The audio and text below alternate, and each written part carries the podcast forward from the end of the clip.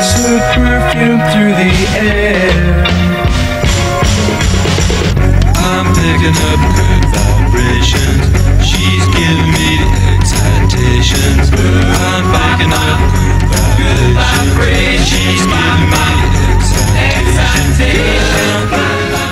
Bueno, sean todos ustedes bienvenidos a este nuevo episodio de Comarca Podcast 21 minutos. Estamos desde la casa. No habíamos podido hacer nuestra, nuestras grabaciones habituales, pero bueno, aquí nos dimos maña y, y estamos Donny Rosov por allá en, en su casa.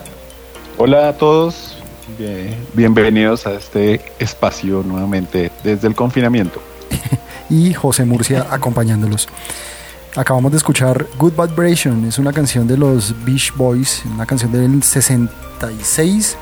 Fue catalogada como una de las mejores canciones de todos los tiempos y pues tiene una historia bastante interesante porque el, líder de la banda, Brian Wilson, dijo que eh, eh, la inspiración de esa canción había sido una charla que tuvo con la mamá cuando él era muy pequeñito. Entonces eh, ella, la mamá de Brian, le explicaba que, que los perros le ladraban a las personas, pero a unas sí y a otras no. A los que sí les ladraba, pues le daban buenas vibraciones. Entonces de ahí para allá empezó a juntar como historias sobre las buenas vibraciones y el primo Mike Love escribió algo sobre good vibration, buenas vibraciones. Entonces eso es lo que necesitamos hoy en día aquí en, en casa, en medio de este confinamiento. Eh, y pues sean todos ustedes bienvenidos a este Comarca Podcast 21 minutos Good Vibrations. Estábamos entre Good Vibrations y El Preso de, de Fruco. Sí, sí, pero bueno, eh, creo que fue una mejor elección la, la- la de Beach Boys. Sí, Bueno, el día de hoy tenemos un tema que es, es bastante interesante, además que es un tema muy propicio, ¿no? Y es, eh, nosotros ya teníamos un, preparado un, una- un episodio que era eh, sobre el retail, ¿no? Todo el tema de la comunicación, el mercadeo en el retail. Ahora vamos a hablar del retail, pero eh, a partir de los efectos que ha tenido eh, esta pandemia y eh, la llegada del coronavirus y todo este tema del aislamiento en el retail.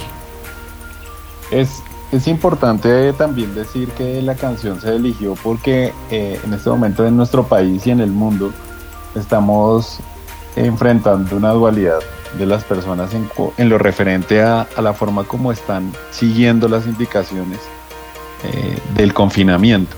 Hay personas que definitivamente no están haciendo caso, no se están cuidando y por eso nos, digamos que hay otras que sí, nos estamos cuidando y estamos haciendo lo, que toca hacer para poder salir de esto lo más pronto posible. Y eso de alguna forma pues nos habla de las personas que tienen y, y como que mm, reciben este, este tema con, con una buena vibra, con una buena onda, con optimismo, pensando que sí vamos a salir de ello y otros que definitivamente no, no, no han entendido que, que de verdad esto fue una cosa que cambió la historia del mundo y de nuestra generación. Entonces, pues bueno, ahora entrando en, en materia ya, como dice José, y de hecho el tema obedece, eh, José me puede dar, da- dar fe de esto, y es que el tema lo teníamos antes de que esto de la pandemia se preparara, Así se, es. bueno, se presentara, ¿no? Sí, Habíamos- íbamos a hablar de retail, pero pues definitivamente nadie, nadie estaba esperando un, un- un suceso como este y de esta magnitud. Entonces dijimos, bueno, vamos a retomar el tema, pero vamos a tomarlo pues obviamente con las implicaciones que la pandemia ha causado. ha traído. Tanto así que, que, pues obviamente todos hemos visto memes sobre el coronavirus, la pandemia, lo que está haciendo. Y uno de esos memes que eh, afecta o tiene que ver un poco con nuestro día a día en, en marketing es, es el que dice que quién fue el eh, gurú que pudo poner coronavirus en el DOFA de la empresa para el 2020. Pues, na- nadie, se, nadie se lo esperaba. ¿verdad? No, nadie, nadie. De verdad que yo, hace, eh, de hecho, le estaba diciendo a unos estudiantes, porque pues bueno, nos ha tocado también mutar ese tema de, de la educación, eh, y era que yo tenía en, dentro de mis, esos PDFs que uno se baja para leer de vez en cuando, muchas cosas sobre tendencias para el 2020. Como cinco libros donde hablaban de tendencias. Ninguno, ninguno le pegó. No, no, no. por ninguno, ninguno dice pandemia. cuando ustedes entren a la página de Comarca, eh, hemos activado allí el botoncito eh, de nuestro blog, lo hemos llamado bitácora, es la bitácora de diferentes artículos que tenemos que, que eh, hemos empezado a escribir o algunos ya estaban por ahí, lo estamos revisando, vamos subiendo.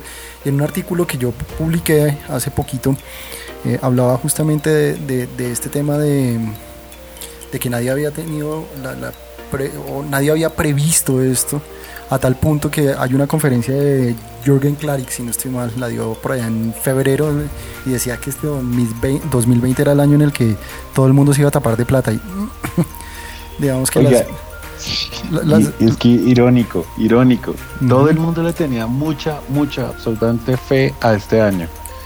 Nadie se esperaba esto. Nadie.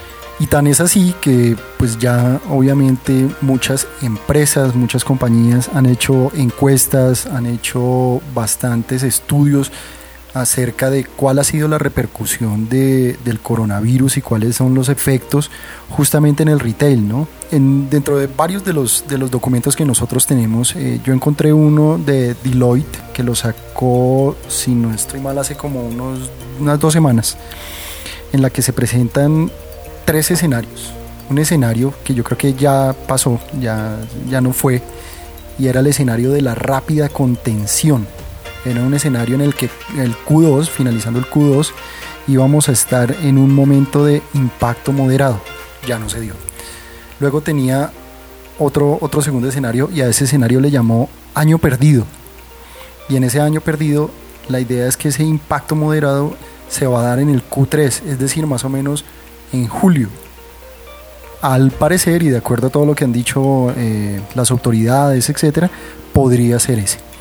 Y hay otro escenario que es el más pesimista, lo llama economía de guerra, y es si el eh, impacto moderado se da en octubre, casi noviembre, es decir, en el Q4. Y pues obviamente todo esto afecta directamente el retail, ¿no? Entendiendo que pues si hubiese existido una rápida contención, pues entonces había una salida de stock bastante rápida, vía descuentos en el segundo semestre, se hubiera salvado el año desde el punto de vista económico, habría una demanda con un repunte en junio en cuanto a compras, eventos que se habían reprimido durante esos dos primeros Q y pues el gobierno ayudando allí. En este año perdido, en este escenario en, la mitad, por decirlo así, eh, pues el repunte esperemos que se dé en julio, agosto. Vamos a ver eh, las categorías contenidas que podrían repuntar. Pueden ser moda, belleza, lujo, hogar. Todavía no se sabe. Obviamente el canal online es el canal número uno en este momento. Y habían previsto unas líneas de crédito y unas duras medidas de contención, pero, pero bueno, eso, eso tiene sus altos como sus bajos eh, con el tema del gobierno. Pero, Ahora, pero debatamos un poco. A ver, empezamos. Yo quiero, yo quiero poner como un tema sobre la mesa y es, hoy en día que se ha hablado tanto, de hecho mañana hay un TED, hoy es 14 de mayo, mañana hay un TED eh, por Bogotá y, en el, y el tema va a ser, adivina cuál, ta, ta, ta, reinvención. Reinvención, la, la, la palabra Re de moda, ¿no? La palabra de moda, reinventarnos, la nueva normalidad, etcétera, etcétera, y que es lo que se está hablando y lo que se viene hablando desde que eh, como que ya asimilamos como raza el hecho de que estamos enfrentando una pandemia mortal, altamente contagiosa, que nos cambió la dinámica y que esa dinámica que veníamos llamando normalidad, pues no va a volver. Entonces se habla de una nueva normalidad y que todo el mundo se tiene que reinventar, pero incluso eso, eso ha sido motivo de, de, debate en Comarca, porque hablábamos, y creo que en uno de los artículos se menciona de, del blog, en la página www.comarca-ma.com, en el que se habla de, bueno, ¿cuál es la nueva normalidad? ¿O cuál es la reinvención? ¿O qué, cuál, qué es lo, que, lo novedoso que se está haciendo? ¿Y por qué no se hizo antes? ¿Teletrabajar? No, eso ya. Teletrabajar, esa, esa es la novedad. Y, y, y, si uno se pone a pensar, por ejemplo, en el caso de Bogotá, no, no voy a hablar de otras ciudades, pero vamos a hablar de la ciudad en la que nosotros vivimos. Bogotá tiene el, el tráfico más, más complejo del mundo, sus habitantes pasan al año en promedio 36 días metidos en el tráfico. Entonces uno dice, tuvo que llegar un virus, una pandemia global para que nosotros empezáramos a contemplar esta idea de forma obligatoria. O sea, nuestra normalidad era seguir perdiendo el tiempo 36 días de la semana, bueno, 36 días del año, perdón, en, metidos en un, en un trancón, en un taco, como llaman. Eso uno. Dos, digitalizarnos, volver virtuales las empresas. Todos los trabajos que perfectamente se podían hacer de manera remota, sin congestionar las calles, sin sacar los automóviles contamina, a contaminar el medio ambiente, a totear las vías. ¿Por qué no lo hacíamos? No, y no solo ¿Qué? eso, sino también, también aportando a mejorar, no sé, los resultados financieros de las empresas. En la medida en que si hay un teletrabajo, la utilidad puede ser mayor siempre y cuando se haga como teletrabajo, ¿no? No como lo, lo consideran muchas personas que es 24/7, que ese es otro gran error que está sucediendo en este momento. Que, que, que de entrada lo propongo de una vez para el otro podcast y es este tema del teletrabajo y cómo se entiende el teletrabajo. No es de tú estás en la casa, me tienes que contestar el WhatsApp a la hora que te escriba. Ujú. Eh, ta- no es de trabaja todo el día en chancletas y pantaloneta y no, eh, tiene unos protocolos. Pero digamos que ese no es el tema. El tema es, eh, es puntualmente como que empecemos a, que empecemos a analizar qué es lo que nos estam- estamos llamando reinventarse y nueva normalidad. Porque eran cosas que se debían hacer antes. Claro, hace poco, hace poco eh, tuvimos la oportunidad de ver el EXMA Beyond. Ahí aparecieron varias personas, pues el EXMA también obviamente giró, giró en torno de- del tema de la reinvención y esto. Pero hubo un, un conferencista que a mí me llamó mucho la atención, que se llama Diego Rusín, Rusini, bueno, no recuerdo ahorita el apellido. Y él decía eso, decía, es que, ¿por qué, por qué nos tratan como tontos al decirnos nueva normalidad? O sea, eso que llaman nueva normalidad o eso de reinventarse para el futuro, no, el futuro ni siquiera es ahora. El futuro fue hace un par de años y hubo muchas personas que no lo quisieron entender. Y entonces ahorita lo que están tratando es de ponerle algún nombre a algo que debieron haber hecho hace dos años atrás, tres años atrás, utilizar mejor las herramientas digitales, traer las empresas a este mundo digital, sin olvidarse que también hay un, offline, ¿no? sin, sin- sin olvidarse que de todas formas teníamos, porque pues ya no lo tenemos, eh, un contacto con el consumidor, un contacto en el punto de venta, etc. Hoy en día ya cambió muchísimo. Es decir, nos vimos obligados a hacer unos cambios drásticos porque no los habíamos hecho en el momento indicado. Básicamente esa es la idea. Sí, de, de hecho, por eso el término, digamos que suena como tan ácido cuando lo mencionan tanto, que es reinventarse. Bueno, pero ¿qué estás reinventando? Perdías dos horas de tu vida todos los días yendo y viniendo a tu oficina y ahora te tocó quedarte en la casa y ahora optimizas el tiempo, ya no pierdes esas dos horas. Eso, eh, de eso se trató la reinvención. A mí me parece que eso ya es- eso no es una reinvención, eso es una obligación. Sí, Eso no tiene nada de, no- de innovador. No, esos, esos fueron temas que quedaron en el tintero y que tuvo que llegar este momento para que se dieran, ¿no? de alguna forma nos, nos, nos muestra y nos enseña a todos, eh, a muchas empresas y a muchos clientes, eh, entre otras cosas. Qué pena el, el viajado que le voy a hacer aquí a algunos clientes, pero Sin patear Eh, la no. lonchera, por favor. siempre te la lonchera, pero nosotros eh, desde Comarca lo dijimos mucho antes de que esto pasara. ¿sí? Oiga, eh, por ejemplo en el sector de la construcción, montemos salas de, de- de negocios virtuales. Sí. Se puede, hoy en día tenemos la tecnología para hacerlo. No, Es más, toca esperar a es más, hace como tres años eh, que apoyamos a uno de nuestros clientes. Le voy a hacer aquí la cuñita, eh, Educon, con Gabriel Raña, que él estuvo aquí también en el podcast eh, 21 minutos. Cuando hablamos de educación. cuando hablamos de educación y nosotros grabamos, yo recuerdo hace tres años grabamos un podcast que llamaba redes sociales para, para los negocios, en donde explicábamos que deberían las empresas empezar a virtualizarse, a digitalizarse hace dos o tres años. Y tuvo que llegar una pandemia para que las empresas Sí. dijeran, oye, pues madre, o sea, no lo hice. Entonces, pues Ah, bueno, esto, A veces pasa. sí, e- e- esto que- de nuevo tiene.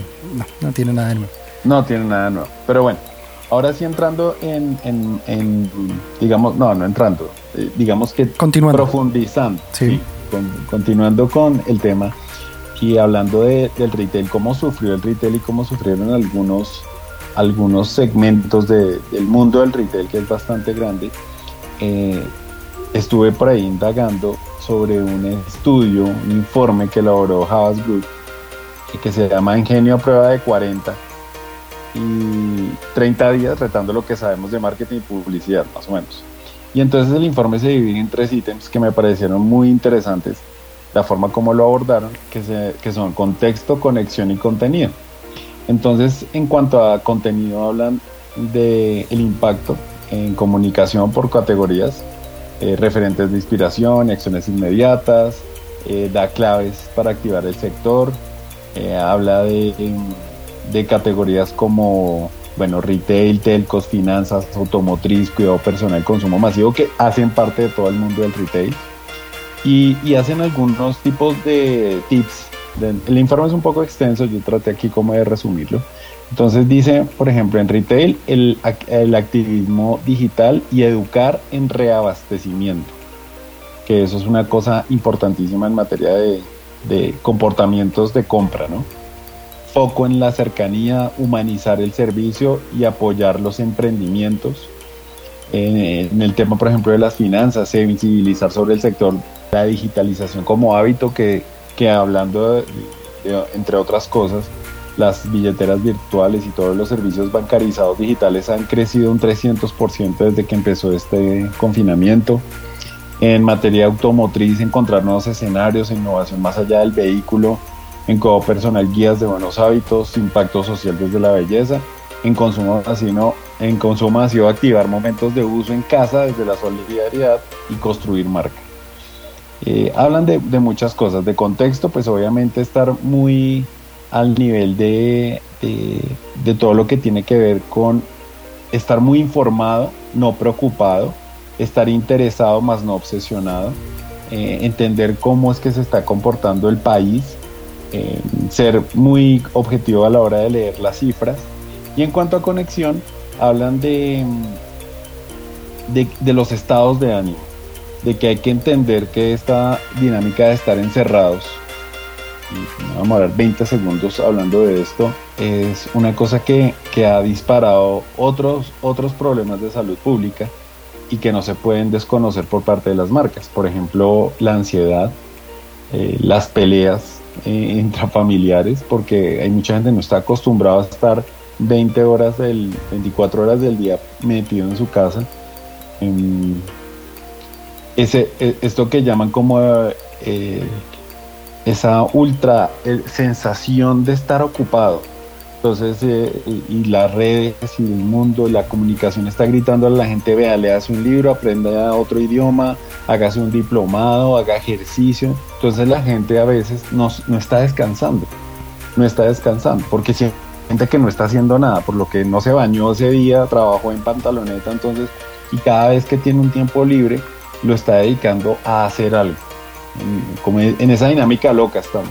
Entonces también es importante que las marcas atiendan ese estado emocional de sus, de sus audiencias. Claro, porque los comportamientos del consumidor y los hábitos han cambiado totalmente. Yo en otro texto que también, pues, en lo que usted hablaba de este estar ocupado en todo momento, pues también he leído muchos textos y he participado de webinars y de, de muchas reuniones. Pero en uno de estos textos veía cómo parte de esos nuevos comportamientos y hábitos de- del consumidor que estaban siendo atacados o que deberían ser atacados por las marcas deberían ser atacados con algo que llamaron seamless experience, es como la experiencia eh, individual de cada persona a través de eh, los canales digitales. ¿Por qué? Porque pues obviamente todo se volcó hacia una compra digital, casi todo se volcó hacia tiendas digitales, los marketplaces, eh, no entendiendo marketplace únicamente Facebook, sino los marketplaces donde uno puede encontrar diferentes tipos de productos, pues se dispararon. Y esto hace que ahora ese Zero Moment of Truth que en algún momento hablaba Google eh, quede borrado. Ahora es un, lo llaman Direct to Consumer, es decir, es directo al consumidor sin ningún problema. Tenemos que atacarlo rápidamente a través de nuevas plataformas, obviamente reforzando el canal online, no solamente con una buena propuesta, sino también con unas políticas de precios y seguridad con analítica avanzada, con un tema de menos riesgos en la compra, menos riesgo en la entrega. Entonces, todo el tema estructural del retail realmente ha cambiado y este cambio no es un cambio momentáneo, sino es un cambio que se va y se debe mantener, pues dicen los, los expertos que después de la segunda ola o el segundo pico de la pandemia que puede llegar o finalizando el año o, en el 2021, pues estos nuevos comportamientos se van a tener que mantener por lo menos unos dos años más y quién sabe qué vaya a pasar en ese momento, probablemente vayan a, a ser un, un punto obligado dentro de las estrategias que se tienen que planear. Es importante decirle a, todos, a todas las marcas y a todos los anunciantes que nos escuchan que ese consumidor digital se ha vuelto más exquisito, mucho más exigente, mucho más demandante y que es la hora de hacer inversiones inteligentes, profundas, estratégicas y prospectivas, altamente prospectivas en materia digital. Como no puede faltar la cuña, en Comarca estamos preparados para hacer este, ese tipo de, de movimientos telúricos en materia digital porque el consumidor cambió, el cibernauta cambió. Muchísimas gracias por gracias por acompañarnos.